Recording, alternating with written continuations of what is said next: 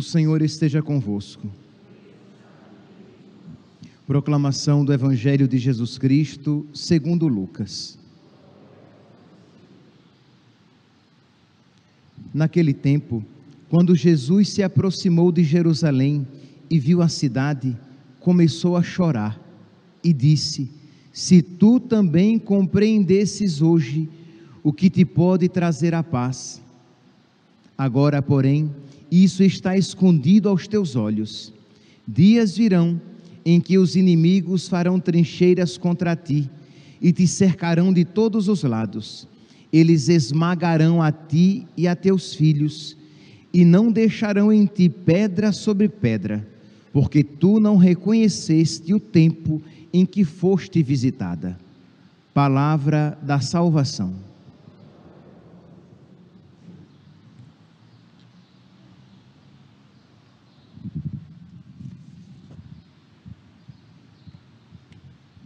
Caríssimos irmãos e irmãs, a palavra de nosso Senhor hoje, diante de, Jerusalém, deve nos fazer refletir.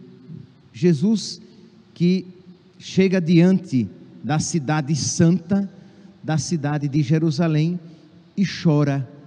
É interessante que essas manifestações é, da alma de nosso Senhor não são tão comuns assim, principalmente de Jesus chorando. São poucas as passagens que mostram Jesus chorando.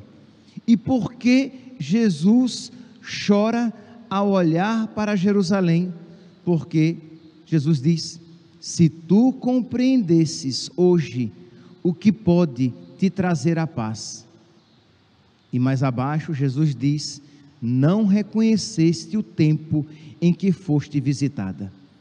Então Jerusalém não não compreendeu, não por culpa própria, Jerusalém buscou a paz em outras realidades. Se tu compreendesses quem pode te trazer a paz, quem é a, a tua paz?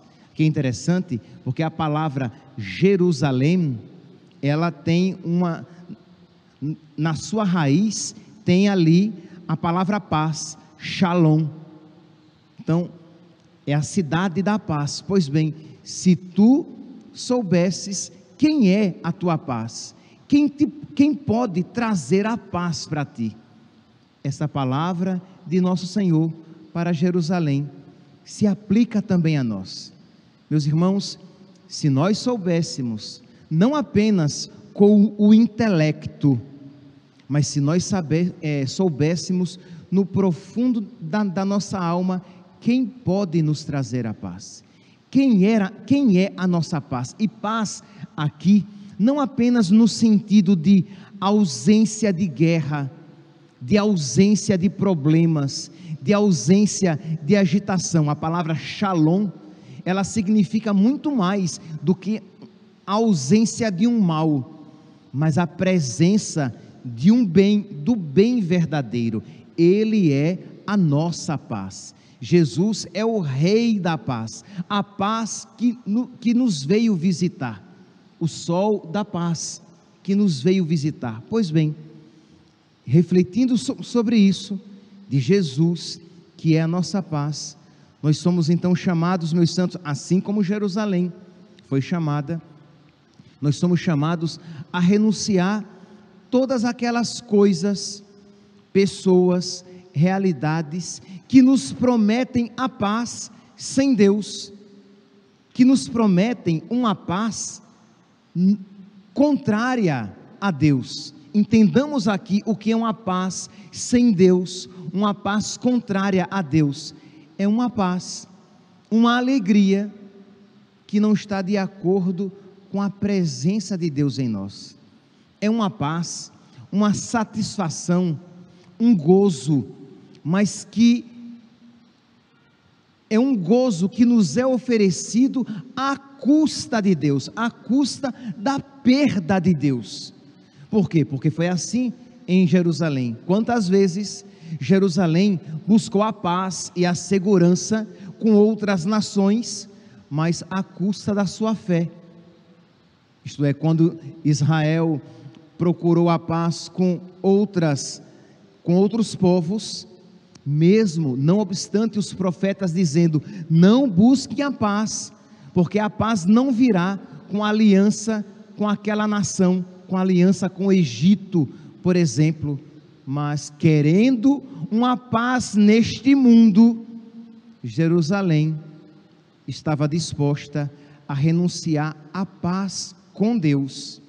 Querendo uma paz e segurança, uma alegria neste mundo, Jerusalém, não poucas vezes, várias vezes, sacrificou, renunciou à paz, à segurança, à alegria com Deus. Ora, meus santos, não é assim que infelizmente não poucas vezes acontece conosco. Pense, pense em um pecado, em um pecado na sua vida, qualquer pecado. Pois bem, todos esses pecados são sempre uma busca desordenada de paz, uma busca desordenada de felicidade contrariamente à vontade de Deus, porque ninguém peca dizendo assim: ah, eu, eu estou pecando porque eu quero ir para o inferno, eu quero queimar eternamente no inferno e viver o eterno tormento, onde o fogo não extingue, onde há choro e ranger de dentes. Ninguém faz isso. Quem peca está sempre buscando uma pseudo paz, uma falsa paz uma pseudo-felicidade, uma falsa felicidade, em detrimento da verdadeira paz e da verdadeira felicidade que Deus nos promete, que dura para sempre, que é perfeita, mas que não se encontra perfeitamente aqui neste mundo. Então, às vezes, para que alcancemos a verdadeira paz, nós precisamos estar dispostos a sacrificar alguma coisa aqui na terra. Às vezes, para alcançar a verdadeira felicidade, nós precisamos estar dispostos a renunciar a alguma falsa ou transitória felicidade aqui na terra. Às vezes, para alcançar a verdadeira vida, nós precisamos estar dispostos a perder a nossa vida aqui na terra, porque diz Jesus porque quem quiser salvar a sua vida, vai perdê-la. Mas quem perder a sua vida por causa de mim, vai ganhá-la. Então, meus irmãos, percebe que ouvindo esta palavra de Jesus para com, dirigida para Jerusalém, nós precisamos aplicá-la a nós e pedir a nosso Senhor que nos dê a fé necessária para que estejamos dispostos a renunciar a alguma paz, a alguma segurança, a alguma comodidade, a alguma felicidade que esse mundo possa oferecer, mas para que não percamos a verdadeira paz, a verdadeira segurança, a verdadeira alegria que Deus nos promete. A primeira leitura de hoje, retirada do livro dos Macabeus, nos mostra uma realidade semelhante mas agora um exemplo a ser seguido. Diz aqui, estamos no primeiro livro dos Macabeus, no capítulo 2, diz que Antíoco Epífanes, ele queria estender o seu reino, estender as suas leis em todos os povos por ele dominados. Pois bem, então Antíoco Epífanes estava impondo que todos os povos, inclusive os judeus, renunciassem às suas leis sagradas, renunciassem à sua religião e abraçassem aquilo que ele, Antíoco Epífanes, aquele rei humano, aquele rei mau, estava propondo. E diz então, naqueles dias, os delegados do rei Antíoco encarregados de obrigar os judeus à apostasia. Apostasia o que significa o que aqui? A renúncia das suas leis, a renúncia da fé. Então Antíoco mandou alguns emissários seus, delegados seus, para que obrigassem os judeus a abandonar a sua fé, para que obrigassem os judeus a renunciar às suas leis, para que obrigassem os judeus a renunciar os seus valores e os seus princípios e abraçassem os princípios dele. Meus santos, não há como, e nós devemos sempre fazer uma aplicação para a nossa vida, não há como ler isso e não perceber que os reis do mundo, do mundo atual, querem isso para nós também. Querem que nós renunciemos os nossos princípios, os nossos valores, a nossa fé para aceitar os princípios mundanos. Pois bem, então diz que o rei Antíoco isso fez. Eles chegaram à cidade de Modim para organizar os sacrifícios pagãos. E diz que muitos israelitas se aproximaram deles para realizar aqueles sacrifícios. Por que é que esses israelitas se aproximaram dos delegados de Antíoco para apostatar a fé? É porque eles criam, eles tinham fé naqueles deuses pagãos? Não. Os judeus, estes que se aproximaram dos delegados do rei Antíoco, que se aproximaram para fazer o sacrifício, eles não tinham fé nos deuses pagãos, mas eles eram covardes. Eles não estavam dispostos a pagar com a própria vida ou com os próprios bens a sua fé. A pergunta é: a sua fé? Porque nós muitas vezes deixamos na teoria e não colocamos na prática da vida. A sua fé é mais importante do que os seus bens? Se você precisasse pagar com os seus bens a sua fé, para que você nunca a perdesse, você estaria disposto a pagar para ter fé com todos os seus bens? Deus vale mais do que todos os bens que você possui. Entende? Porque nós muitas vezes criamos teorias e aí ficamos com a fé por demais teórica e não a encarnamos na nossa vida. Pois bem, esses judeus, eles queriam continuar crendo, mas para não ter problemas, mas para não serem perseguidos, mas para não perderem a paz no mundo, eles logo se aproximaram e disseram: Eu vou lá, eu vou oferecer o sacrifício, porque eu não quero problemas, eu quero ter uma vida tranquila. Percebe, meus santos? Uma religião praticada com interesses mundanos, com interesses materiais, ela, ela não é, subsiste, ela não aguenta.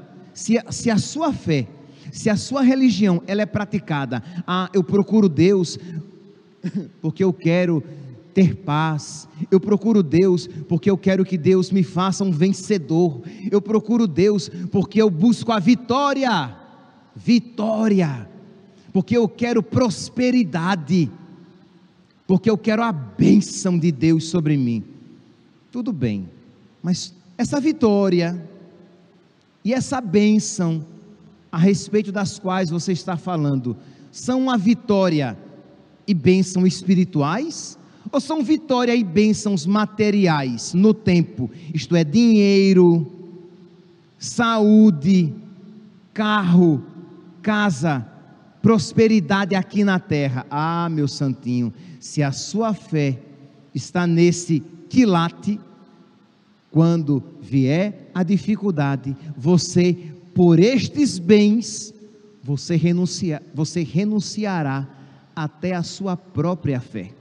Porque foi isso o que esses cidadãos, esses judeus fizeram quando os delegados de Antíoco Epífanes chegaram, versículo 16, primeiro livro dos Macabeus, capítulo 2, versículo 16: Muitos israelitas aproximaram-se deles, mas Matatias e seus filhos ficaram juntos à parte. Imagine aqui, meus santos, a cena: o altar pagão, os judeus reunidos, os delegados de Antíoco ali e dizendo: quem não sacrificar ao Deus pagão, será inimigo do rei Antíoco Epífanes. Por quê? Porque ao sacrificar ao rei pagão, já estava claro que você estava rompendo com a sua religião. E diz que muitos foram, mas Matatias e a sua família não deu um passo. Ficou ali parada. Imagine aqui o ambiente de tensão. Os delegados, quer dizer, a força militar ali presente, alguns representantes, grande parte da cidade seguindo por a conveniência, porque como é que eu vou viver sem os meus bens? Eu vou morrer então? Mas, meus santos, muitos cristãos, por causa da fé, morreram. O problema é que nós nos acostumamos com a fé burguesa, com a fé descomprometida, com a fé light, com a fé que não custa muita coisa. Então, ter fé assim Tá bom, se para ter fé significa apenas ir à missa aos domingos, fazer o sinal da cruz e saber algumas orações, tá bom. Mas se para ter fé eu vou precisar perder o meu dinheiro, se para ter fé eu vou precisar tornar a minha vida complicada, se para ter fé eu vou talvez até perder a própria vida, ah, não. Para ter fé assim eu não quero não. Pois bem, mas era, eram assim que viviam os nossos irmãos. Os nossos irmãos na festa, é os cristãos que eram perseguidos e que celebravam as escondidas nas catacumbas. Por quê? Porque era proibido ser cristão, era crime ser cristão. Então, meus irmãos, nós precisamos pedir a Deus que nos conceda a têmpera dos mártires, a fé dos mártires, porque se necessário for, nós estaremos dispostos a renunciar tudo, mas não renunciar a Deus, a perder tudo, mas não perder a nossa fé, a negociar tudo, mas não os nossos princípios, nem os nossos valores. Pois bem, então diz que esses foram e Matatias, então, Matatias é o pai de Judas Macabeu, que dará nome ao, ao livro dos Macabeus. Então, Matatias toma a palavra e diz aos delegados do rei: Tu és chefe de fama e prestígio na cidade. Desculpe, os delegados, os delegados de Antíoco disseram a, a Matatias, como ele era um homem importante, o, o mau exemplo dele faria com que os outros seguissem. Então os delegados disseram: Olha, tu és chefe de fama e, e prestígio, apoiado pelos teus irmãos. Se tu o primeiro a sacrificar aqui aos ídolos. E Matatias responde: Ainda que todas as nações incorporadas ao império do rei passem a obedecer-lhe, apoiando a religião abandonando a religião de seus antepassados e submetendo-se aos decretos do rei, eu e meus filhos e meus irmãos continuaremos seguindo as alianças da nossa lei, a aliança dos nossos pais. Ainda que todos abandonem, nós não abandonaremos. Então aqui, vejam aqui, atenção, os delegados do rei ali presentes eles entram em crise. Matatias tomado, porque aqui nós temos que julgar isso a partir da mentalidade de então. Isso era uma expressão de zelo. Matatias mata aqueles delegados do rei Antíoco Epífanes, e sabendo que não poderia mais permanecer na cidade, versículo 28, Matatias diz, diz aqui: Então Matatias e seus filhos fugiram para as montanhas, abandonando tudo que possuíam na cidade. Eles sabiam que permanecer na cidade eles não poderiam. Mas e os meus bens? E as minhas terras? E, e, os ofícios que eu exerço na cidade, tudo isso eu perderei? A pergunta é: a sua fé vale mais do que tudo isso? Eu sei, meus santos, que dizer isso é fácil, viver isso é bem diferente. Mas se nós não estivermos dispostos, se nós, ao refletirmos sobre isso, não estivermos dispostos a isso fazer, se nós, na nossa reflexão, na nossa oração, já não nos predispomos a isso, se uma situação semelhante acontecer, nós iremos apostatar, nós não iremos é, seguir em frente. Imagine, meus santos, e isso vai acontecer. Isso aqui não é uma, uma divagação, isso vai acontecer. Por exemplo, quando na cartilha do MEC entrar a ideologia de gênero de maneira oficial e os professores tiverem que ensinar isso nas, nas salas de aula. Eu tenho uma irmã professora. Eu tenho uma irmã professora. Pois bem, e quando isso entrar e se tornar lei, o professor obrigado a ensinar isso, o que é que ele vai fazer? Ou ele vai continuar ensinando e vai renunciar à sua fé, ou ele vai precisar perder o seu emprego para preservar a sua fé. E quando um, um médico que trabalha numa emergência, ele for obrigado a praticar o aborto, e quando um farmacêutico for obrigado a prescrever ou a, a compactuar vendendo anticoncepcionais, percebe, meus santos? Já existem agora profissões que, para serem exercidas, você está colocando em risco a sua própria fé. Não tenhamos dúvidas, o mundo vai se tornar cada vez mais anticristão, de modo que, para você ser fiel aos seus princípios, aos seus valores, à sua fé, nós precisaremos fugir para os montes, como Matatias e seus filhos, viver no meio do mato, porque viver na cidade, desfrutando dos seus benefícios, não mais será possível. Continua aqui no versículo 29.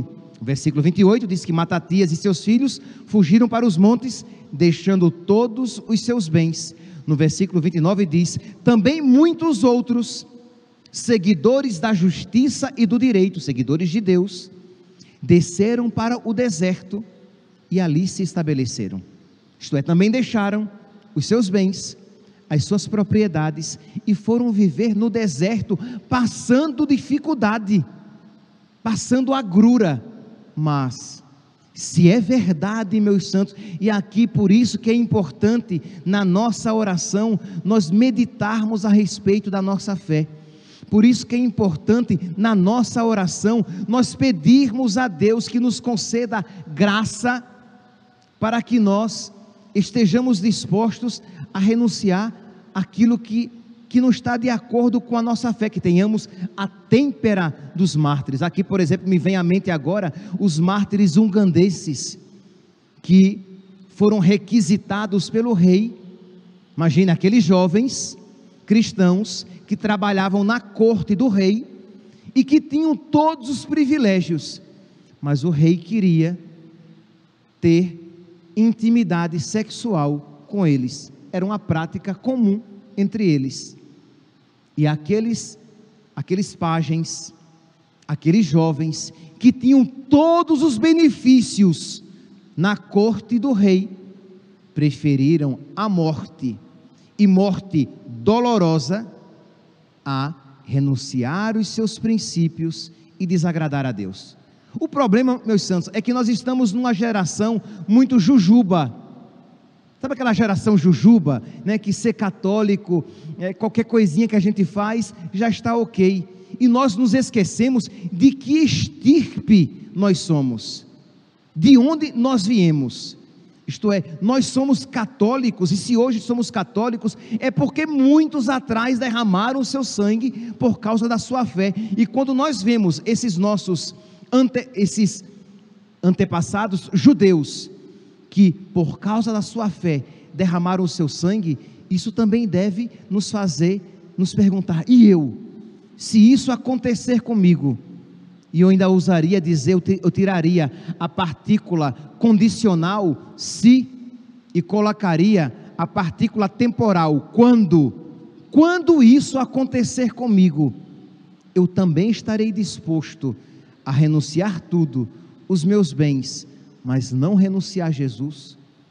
Meus irmãos, termino com a frase de São Paulo, Efésios, 1 Coríntios, capítulo 15, versículo 19. 1 Coríntios, capítulo 15, versículo 19. Não é apenas para este mundo que nós colocamos a nossa fé em Jesus Cristo.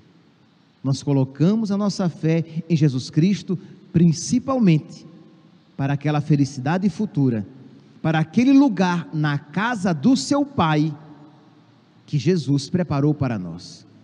Que essa Eucaristia, meus santos, que nós iremos receber, corpo, sangue, alma e divindade de nosso Senhor, nos concedam a fé e a coragem que nós precisamos, de que nós precisamos, para que vivamos a fé nos tempos em que hoje nos encontramos. Louvado seja nosso Senhor Jesus Cristo, para sempre seja louvado.